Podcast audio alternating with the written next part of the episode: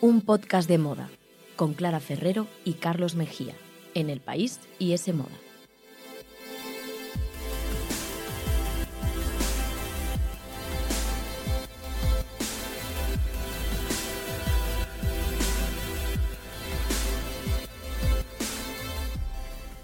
Hola, ¿qué tal? Bienvenidos a un podcast de moda. El podcast que escuchas mientras haces cosas importantes o no, tú sabrás, aquí te queremos igual. Nos podéis escuchar, ya os lo sabéis de memoria, en iTunes, Google Podcast, la web de Semoda y en los podcasts del país. Y seguidnos en Instagram, arroba un podcast de moda.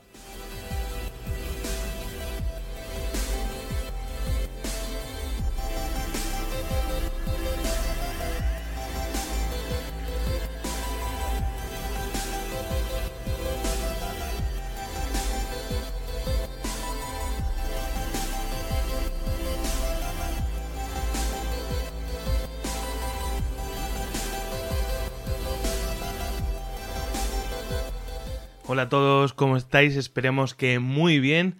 Nosotros tenemos hoy un programa muy completo, Sí. con muchos temas, invitados y, y de todo. Esto es tremendo. Así que yo te diría, Clara, que no nos vamos a liar mucho más con la introducción y vamos al grano, que hoy tenemos, ya te digo, mucha plancha.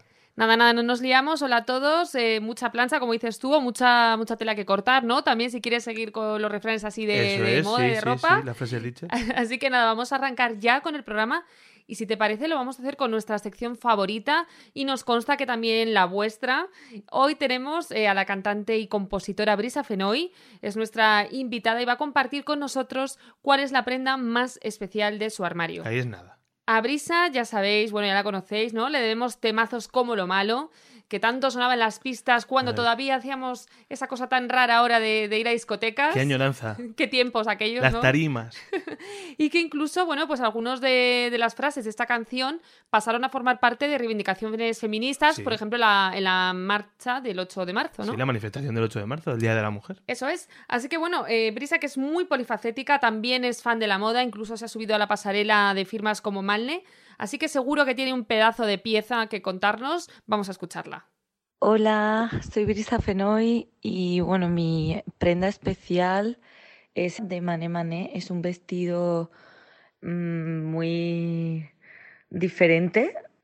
Tiene una manga, pero la otra no. Y luego es como que por detrás es un vestido y por delante es otro vestido diferente, ¿no? Tienen eh, me parece tan especial porque me veo muy identificada con él porque no, mm, no es ceñido, es cómodo y a la vez es como llevar una obra de arte puesta, ¿no? Es como de repente parece que llevas un lienzo dibujado por delante en tonos más eh, apagados y por detrás es el mundo de colores, ¿no?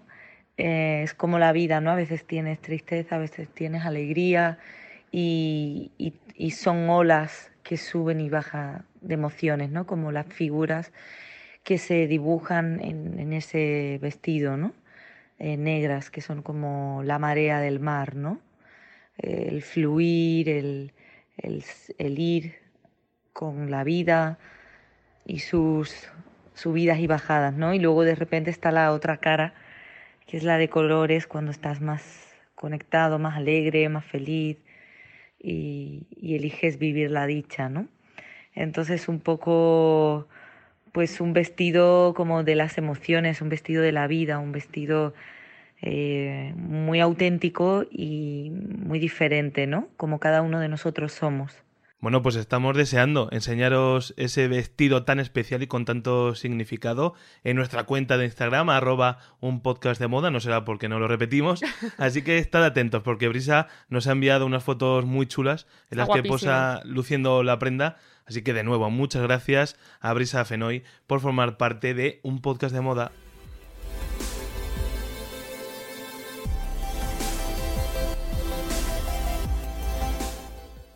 Síguenos en Instagram, arroba un podcast de moda.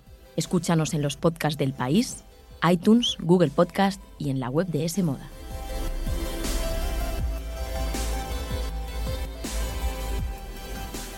Y como decías, Clara, hoy tenemos mucha tela que cortar y yo estoy muy emocionado porque tenemos hoy un episodio preparado dedicado a uno de los grandes iconos de nuestra televisión.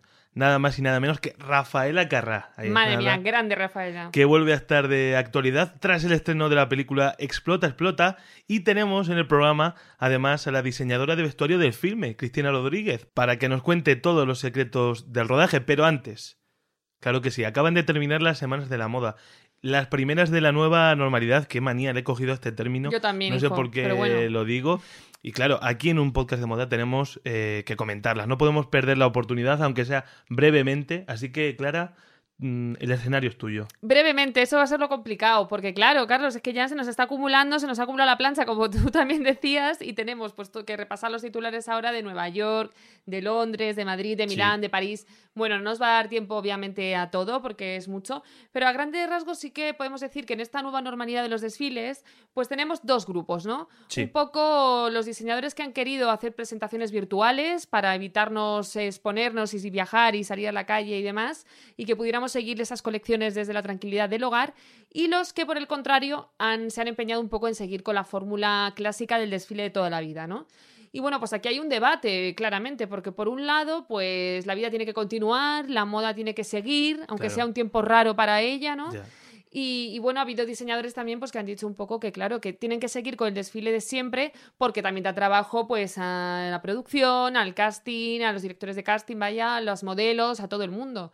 Entonces, bueno, pues ahí ha estado un poquito el debate también de estas semanas, ¿no? De si desfile presencial sí, desfile presencial no. Pues es un debate interesante y complejo, la verdad, y que se está dando también, por ejemplo, en el mundo del cine, con el tema Justo. de las salas, si, si Claro. cierran, si, si hay estrenos o no. Porque, claro, por un lado parece un momento complicado para pensar en desfiles, en las fotos de street style, o sentarse al lado de un desconocido, aunque haya eh, distancia de seguridad, Sí, pero al mismo tiempo hay que cuidar la industria y, y- y su futuro. Pero fíjate que incluso Prada y Raf Simons, que presentaban su esperada primera colección juntos y que fue el gran titular de la semana de la moda de Milán, y yo diría que de toda la temporada, sin duda. no se quisieron arriesgar y al final presentaron online. Clara, ¿qué te pareció la, la colección? Bueno, pues la verdad es que me gustó. Lo de- decíamos en Instagram que colgamos por ahí un par de fotos. Yo tenía mis dudas, porque también te digo que a Miuccia yo creo que no le hace falta eh, mucha colaboración para ser siempre certera en los diseños que hace y en sus colecciones. Bueno, esa es mi opinión al menos. Pero sí que es verdad que las últimas temporadas estaba un pelín más de capa caída y bueno, pues han intentado con esta fórmula de unir estos dos talentos creativos, pues reavivar un poquito eh, también la expectación que genera siempre Prada. Yo creo que lo consiguieron. Se veía en la colección muy bien también los dos universos creativos de uno y de otro. Eh, las obsesiones de Rap Simon se sumaron a las de Miuccia, por ejemplo, con esos eh, mensajes, esas prendas eh, no tan gráficas que le gustan tanto a Raf. Y bueno, el resultado yo creo que estuvo muy bien, pero claro, sí que es verdad que no es lo mismo que ver quizá el desfile de, de Es- siempre. Porque yo me puse el vídeo en casa y claro, querían recrear así también como una atmósfera un poquito asfixiante por el tipo de presentación que hicieron y a mí de verdad que me agotó un poco. O sea, yo ya quería que acabara por, por eso. Es que es complicado, ¿no? Quizás lo más complicado, ¿no? Encontrar el, el formato, el formato óptimo para reproducir la magia que, que rodea a un desfile físico, Claro, por es así que decirlo, es ¿no? casi imposible. Es algo que ya lo hemos comentado aquí desde Sí, hace meses, ¿no? Sí, sí, sí, mucho, mucho, mucho, porque lo primero, esa emoción que hay en el acto de acudir a un desfile, muchas veces viajar, vestirte para la ocasión, estar allí, ver a la gente y demás, pues es muy difícil de reproducir de forma virtual, ¿no? Y lo segundo, pues porque, claro, muchas marcas lo que han hecho al final es hacer como un fashion film o un vídeo, por así decirlo, y eso pues no es suficiente. Eh, pero bueno, otras, pues oye, eh, también hay formatos un poco más originales, por ejemplo, Jonathan Anderson en su propia firma y también en Loewe, porque bueno, como sabéis, desde 2013 es el director creativo de Loewe, pues ha hecho un formato bastante chulo que ya lo inauguró en la Semana de la Moda Masculina Online que hubo hace unos meses en verano y ahora ha vuelto a repetir con este formato y lo que él hace es que envía a cada invitado del desfile una caja a su casa Sí. con un montón de elementos eh, que recrean tanto los looks como pues un poco el- ese mood o esa inspiración de la colección, ¿no? Y bueno, por ejemplo, esta vez, que lo pudisteis ver los que nos seguís en Instagram, pues envió una caja gigante, gigante, gigante, gigante. Damos fe. Eh, Sí, con todos los looks de la colección a tamaño real, era un póster tamaño tipo marquesina de autobús, y además de esos looks también envió pues como materiales para que los pudieras, la idea era un poco hacer con papel pintado en tu pared Sí. de tu casa pues como esa instalación artística, ¿no? Pegándolo, enviaron pegamento, tijeras, de todo, todo lo necesario. Y bueno, sí que es cierto que es un formato que, claro, eh, hombre, pues eh, lleva mucho papel, ¿no? En un momento en el que estamos tan concienciados con el medio ambiente, pero al mismo tiempo yo creo que es diferente, divertido, que te mete un poquito más en esa experiencia y que yo creo que es necesario pues algún tipo de formato en esta línea, ¿no? Un poco más interactivo, ya que no vas al desfile, que el desfile venga a ti. Bueno, también hay muchas firmas que enviaron a sus invitados virtuales dulces, desayunos, que yo, yo lo prefiero antes que, que los pósteres. Pero mira, esto no nos ha llegado nada aquí. ¿eh? Es el problema, nunca acertamos. Y, bueno, y otros detalles para que pudieran tomarse algo mientras veían el show, ¿no? Al final, eh, lo que intentan, supongo, es hacer un poco más cálida y de alguna manera presencial una presentación a, a distancia que, que por ley y por naturaleza tiene que ser más fría. Sí, y luego están, pues eso, firmas como Chanel, como Hermès, Paco Rabanne, Dior, por decir así las últimas de la Semana de la Moda de París, pues que confiaron en el formato de siempre, ¿no? Lo que decíamos, de toda la vida, intentando respetar un poco la distancia y las medidas de seguridad. Y a mí me gustó especialmente, fíjate, el formato que, hizo Mosquino, ¿no? Mm. Eh, a mí me pareció una maravilla con esas marionetas. Fue una pasada. Y muy viral en internet. ¿eh? Súper. Mira, nuestro Instagram funcionó muy bien, a todo el mundo le gustó, nos dejaron un montón de comentarios, que por cierto nos encanta cuando nos comentáis. Y la verdad es que fue precioso porque no solamente recreó todos los looks de la colección a tamaño miniatura, sino también los invitados. Ahí estaban a Wintour y un montón de personajes de la industria en primera fila. Me pareció una solución, la verdad, que, que muy chula. Y antes de pasar a hablar de Explota, Explota, tampoco podemos olvidar otro de los grandísimos titulares, que es la muerte de Kenzo Takada, el fundador de la marca Kenzo, que falleció en mitad de la Semana de la Moda de París a los 81 años y a causa del, del coronavirus. Hay que hablar también, por supuesto, de Kenzo. Pues sin duda es la noticia más triste de estas semanas de la moda. Además muy simbólico, ¿no? Que justo pues falleciera en París, en mitad de la Semana de la Moda de París, porque esa fue la ciudad que acogió al joven Kenzo pues, cuando vino de Japón, eh, viajó precisamente a la capital de la moda porque le encantaba el trabajo de Yves Saint Laurent. Y bueno, aunque él ya llevaba mucho tiempo alejado de su marca, porque él la vendió en el 93 a, LVMH, al grupo, sí. conglomerado de lujo, pero bueno, sin duda su legado pues permanece ahí, ¿no? Porque esos estampados tan potentes, esos eh, prints, ese colorido y demás que insufló a una moda parisina que en los 70 era súper oscura, o no oscura, sino más sobria, ¿no? Más elegante y demás. Mm pues él rompió con todos esos prints que a día de hoy pues forman parte sin duda ya de, la historia de la moda y sin un duro eh, logró también pues ponerse un poco al nivel de las grandes casas de la época. Así que nada, un, artista sin duda Kenzo Takada y de él me gusta mucho o me quedo con una frase que decía que la moda es como comer, que no debes quedarte siempre con el mismo menú. Y creo que resume muy bien su filosofía, ¿no? Pues esa mezcla, ese miedo, o mejor dicho, ese no miedo a arriesgarse y a atreverse. Y, El espíritu ecléctico, supongo. Total, súper ecléctico, sí, sí, sí.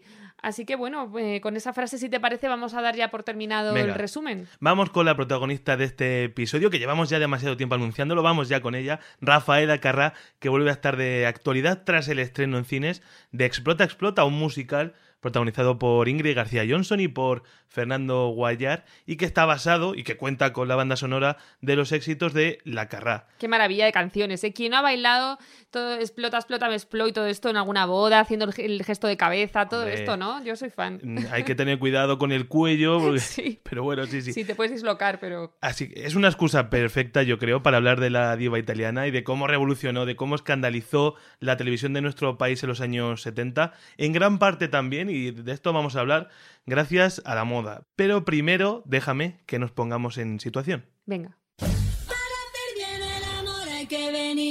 Esta chica baila fenomenal y eso es precisamente lo que la gente quiere ver. Tu padre se ha quedado un poquito en otra época. ¡Ole! Como una señora. Explota, explota, me explota. Explota, explota mi corazón. Quiero bailar, Carlos. Aquí está, aquí está Clara bailando. Sí, sí, ¿no? La, la película es para bailar, seguro. Hombre, si es que ya te estoy diciendo además eso, que ahora ni podemos ir a discotecas ni nada, así que yo cualquier momento es bueno para arrancarme con algún paso así bailongo. Pero bueno, nada, eso, que qué que bien que vayamos a hablar de Explota Explota, que además es uno de los estrenos de la temporada, que también se agradece mucho en estos momentos una película colorista y que nos dé una sonrisa, ¿no? Pues sí. Y, bueno, para hablar de esta película, pues claro, contamos con Cristina Rodríguez, que seguro que os suena porque es una estilista muy conocida, también muy televisiva. Ella estuvo en Cámbiame y es diseñadora también del vestuario de ficciones, pues de todo tipo, desde Tarde para la Ira hasta Élite o Hit, que está ahora en televisión española. Y por supuesto, está detrás, como decíamos, del vestuario de Explota, Explota. Así que con ella vamos a repasar por qué Rafaela es un icono que yo creo que ha trascendido todas las eh, generaciones y también qué papel tuvo la moda o su manera de vestir, de interpretar la ropa y la moda, pues para lograrlo. Vamos a escuchar su opinión al respecto. Cuando un artista perdura a través de las décadas, incluso de los siglos, que Rafaela Carrà es del siglo XX, cuando un artista, un pintor, un escultor, un poeta, nos llega al corazón, nos, nos divierte, nos emociona, eh, cuando generación tras generación escucha, lee, mm, siente a ese artista, seguramente algo de bueno ha hecho, ¿no? Algo de diferente ha creado. Rafaela Carrà, siendo alguien al que gusta a muchísima gente y muchas veces cuando gusta a mucha gente creemos que es fácil, consiguió conectar con muchas generaciones y sigue conectando con muchas generaciones. En un momento donde las mujeres no teníamos todas las libertades y todo el acceso que tenemos ahora, ¿no?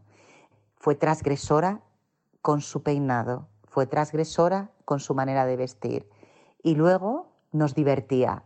Todo eso junto crea a Rafaela Carrà. Así que qué maravilla conseguir haciendo feliz a la gente, haciendo que bailen, que canten, que disfruten, que sientan. Qué maravilla que un artista consiga eso. Y eso lo consiguen tan pocas y tan pocos artistas que Rafaela Carrà es una genia. Bueno, cuando hablamos con, con Cristina me gustó mucho que utilizó el adjetivo transgresora para definir a, al artista. Bueno, y Genia, ¿eh? que soy muy, También, también soy muy fan de Genia. Pero es que no le falta, no le falta razón. Hay que pensar que la italiana llegó a nuestra televisión eh, en los 70, en el periodo pues clave del final del franquismo, con Arias Navarro como presidente del gobierno, justo antes ya de, de la llegada de la democracia, del color, de, de- de Adolfo Suárez.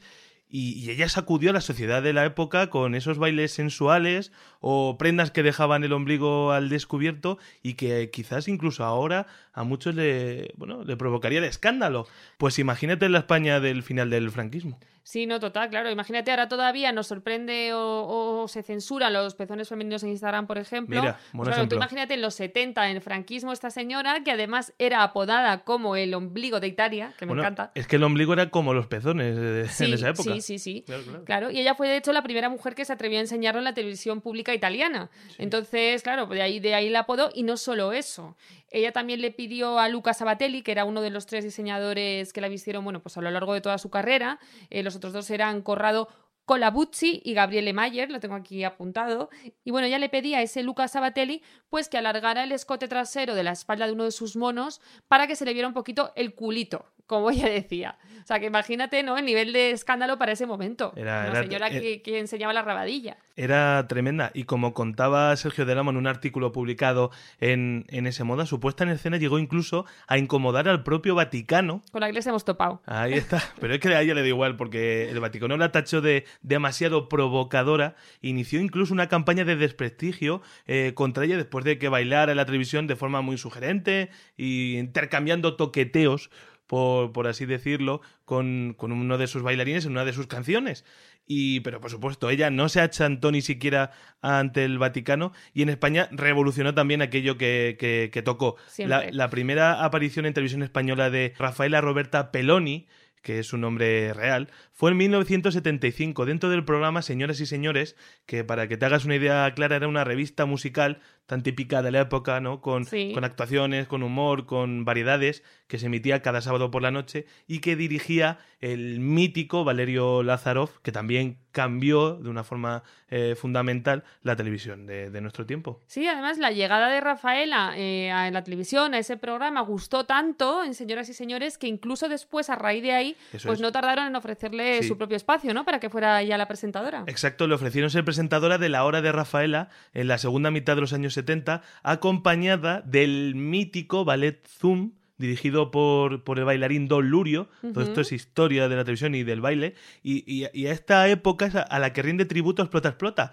Imagínate, en el caso de Rafaela Carrá, eh, en aquel tiempo, tener la valentía de declararse feminista comunista, ella decía que votaba al Partido Comunista y que abogaba por la libertad sexual en la España de finales de los 70. No sé ni cómo la dejaban eh, estar en televisión, ¿no? Con Pues esa mentalidad de la época. Yo vi hace no mucho un episodio de Cachitos del programa de la 2 que estaba Sí. dedicado a ella. Buenísimo. Bueno, es que era maravillosa, o sea, de verdad, todas sus frases para marcar. Qué naturalidad. Yo creo que es que ni queriendo ahora eh, nos saldrían esas expresiones, esa frescura. No tenía miedo, pues eso, a la censura. Ahora mismo hay muchas cosas que ella decía que no podríamos decir. Bueno, todos los programas de cachitos son maravillosos, ahí, ahí lo dejo, pero es que también en ese programa salían eh, muchos cortes de los formatos que presentó luego eh, en los 90, por ejemplo, Hola Rafaela y a las 8 con Rafaela, y yo creo, en mi opinión, su paso y su aportación a la cultura de nuestro país fue trascendental. Y mira, se le agradeció la propia televisión española hace unos años, porque la eligió a ella como presentadora del programa especial por el 60 aniversario de la cadena. Y es que la verdad es que no hay nadie más importante que ella para la cadena pública que, que Rafaela Carrá. Fíjate, además italiana, ¿no? Que, que era Pues sí. totalmente en ese sentido ajena a nuestro país, pero caló, caló muchísimo. Y bueno, pues ahora ha calado tanto que incluso Explota, Explota le rinde ese homenaje. Porque más que una biografía, Carlos, yo es que todavía no la he visto, pero Carlos sí. Entonces voy a, voy a asegurarme. Pero más Yo que una cuento. biografía es eso, ¿no? Un homenaje es, musical. No es un Bohemian Rhapsody de Rafaela Sí. Carrá, es un homenaje a sus grandes éxitos musicales y a su filosofía de vida. Eh, está dirigida por el uruguayo Nacho Álvarez. Eh, yo, yo la vi porque entrevisté a sus protagonistas, a Ingrid García Johnson y a Fernando para, para ese moda. Podéis leer el artículo en la web. Y la verdad es que me gustó mucho la película, muy fresca, muy divertida. Y bueno, te cuento un poco la sinopsis brevemente. Vale, pero no me hagas spoiler. Ningún spoiler. Cuenta la historia de, de María, que es una joven bailarina eh, de los años 70, que llega a, a España de- desde Italia después de dejar plantado a su novio en el altar y que viaja hasta Madrid para luchar por su sueño de ser bailarina y se mete en la televisión pública y llega a formar parte del grupo de danza del programa más exitoso de ese momento que se llama Las Noches de Rosa y que es un homenaje directamente pues eso, a esas noches de Rafaela Carrá con el, con el ballet eh, Zoom. Por cierto, Rafaela Carrá eh, visitó, vino a España para visitar el, el rodaje Qué y guay. creo que fue simpatiquísima por lo que me contaron. Y Ingrid García Johnson me reconocía eso, que Rafaela Carrá es muy consciente y está muy orgullosa de todo lo que hizo en aquellos años por nuestro país. Y, y vamos, pues genial, ¿no? Genial que, que lo sepa porque es la verdad. Y tanto que sí, yo me la tengo que apuntar a ver si voy me escapo un ratito al cine. Eso es, hay que ir al Eh, cine. Total, total. Ya sabes que yo soy de yo soy de ir. Pero bueno, a mí me interesa especialmente su vestuario, ya sabes, cada uno con lo suyo.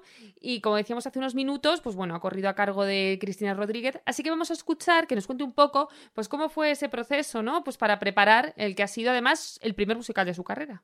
Cuando haces una película es introducirte en un mundo que normalmente no es el tuyo, ¿no? Eh, puedes hacer una película de época, del siglo XIV, del siglo XV, del siglo XVIII, evidentemente no es el mío, no soy tan mayor, o puedes hacer una película de el mundo del juego, como la serie que estoy haciendo ahora, que se llama Ana Tramel, o, o de adolescentes, como el caso que estoy haciendo, que es Hit, o Élite, o hablas sobre eh, los heavies y yo no soy heavy. Entonces te tienes que introducir en un mundo diferente al tuyo y tienes que experimentar, documentarte. Y con Explota me llega un guion de un musical que es mi primer musical y dices, Dios mío, por favor, yo quiero hacer esto, quiero hacer que la gente disfrute en el cine, que la gente cante, que la gente entienda también algo muy serio que pasaba en los años 70 en España, ¿no? Entonces eh, empiezas a crear y empiezas a, ver cómo va a ser tu lenguaje. Y tu lenguaje va a ser que es una película de los años 70, pero que quieres que realmente sea una peli contemporánea. eh, porque a veces nos creemos que las pelis de época son aburridas o son sobrias o son serias y, las vemos alejadas de nosotros. A mí me gusta cuando hago época que sea absolutamente contemporáneo y pienso en el color, pienso en secuencia por secuencia. Cuando estamos en el retiro, eh, uso prácticamente flores y estampados. Cuando estamos en turista y color, pero cuando llegamos a primera clase en el avión son todo tonos pasteles. Eh, cuando ella está en un momento difícil, eh, no usa colores y en cambio se suaviza de color y porque se queda más neutra, eh, pero no solo el personaje de María, de Ingrid, sino todos los demás personajes, cada uno los tratamos de una manera diferente, los mezclamos, los juntamos en las secuencias, los juntamos a veces con el arte que ha hecho mi maravillosa compañera Usua. Así que todo eso vamos creando, creando, creando, creando, creando, hasta armar un puzzle, yo creo que en Explota, absolutamente maravilloso. Os tengo que decir que para mí es una de mis mejores películas. Pues yo ahora, Cristina, tengo todavía más ganas de verlas de cabe, así que nada, de esta semana no pasa. Es una película muy divertida, muy vitalista, que yo creo que es justo lo que necesitamos en estos tiempos. Y tanto. Y yo quiero recomendarla especialmente también porque se han atrevido a estrenarla justo ahora, en el peor momento posible para las salas de cine.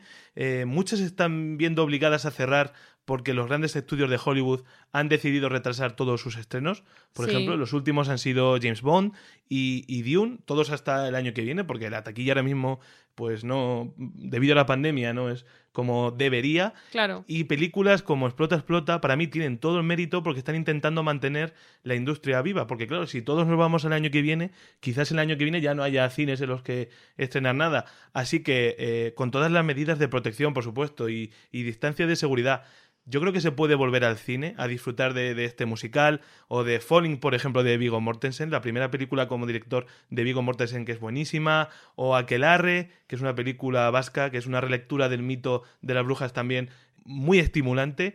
Y oye, yo creo que si podemos y las medidas sanitarias lo permiten, hay que echar una mano sobre todo ahora. Hay que hacer ese esfuerzo. Hemos hablado aquí mucho también de consumir moda española, pequeñas marcas y demás. Sí. Y por supuesto también vamos a romper una lanza a favor del cine.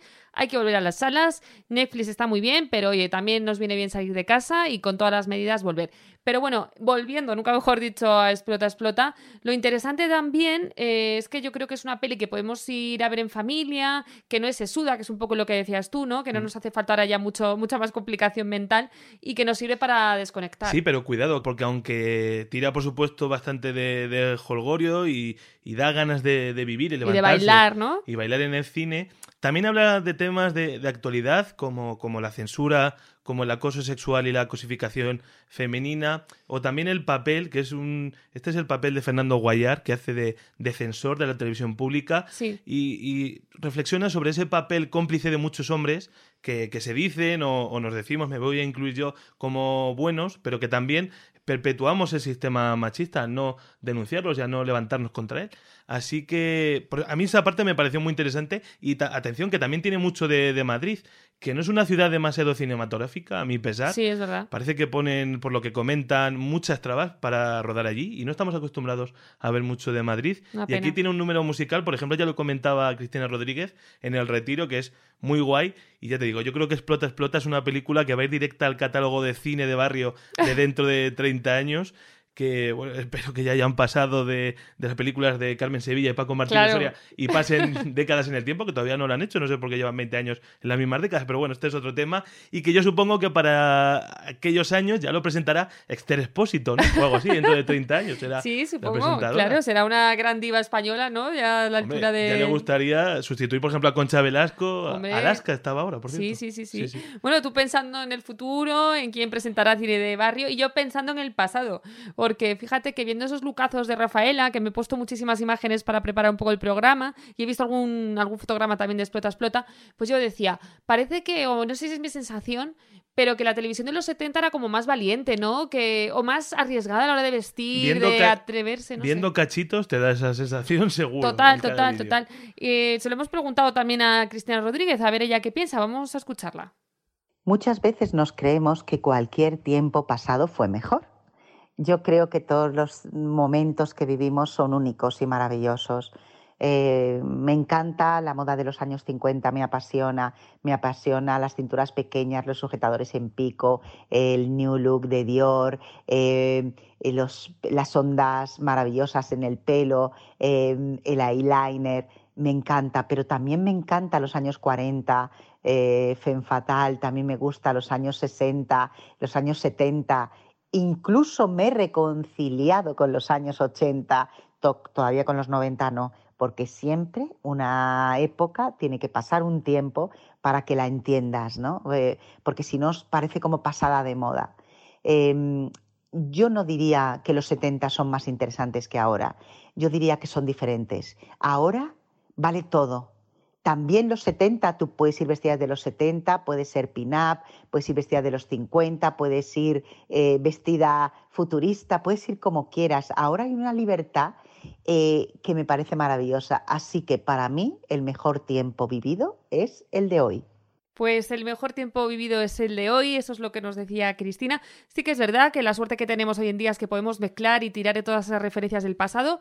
Así que yo ahora después de hacer este programa estoy muy años 70, Carlos, ¿qué te parece? Creo que me voy a ir, además que hay muchas cosas en las tiendas de esta década, me voy a ir de compras a... Pues a comprarme algo de este rollo. Me parece genial. Y yo por mi parte solo quiero añadir que también le preguntamos a Cristina, ¿quién cree que es la Rafaela de nuestro tiempo? Que es una pregunta ¿Y quién dijo? Que a mí me llama la atención. Pues mira, dijo Lady Gaga. Bueno. Todavía no ha llegado a la televisión pública, ojalá lo hiciera algún día, pero es una elección con bastante sentido, muy interesante. Y oye, Clara, si los oyentes quieren contarnos quién encarna para ellos ese espíritu desinhibido, divertido y tan reivindicativo de la diva italiana, ya saben que pueden hacerlo en Instagram, arroba un podcast de moda, que lo lleva mencionando todo el programa. Sí, no será por menciones. Claro que sí, pues nada, dejadnos vuestros comentarios, os leeremos, aunque es verdad que Rafaela Cara solo hay una, pero bueno, dejadnos esas sugerencias y nada, nos podréis escuchar en el próximo programa. Gracias por estar ahí. Hasta luego.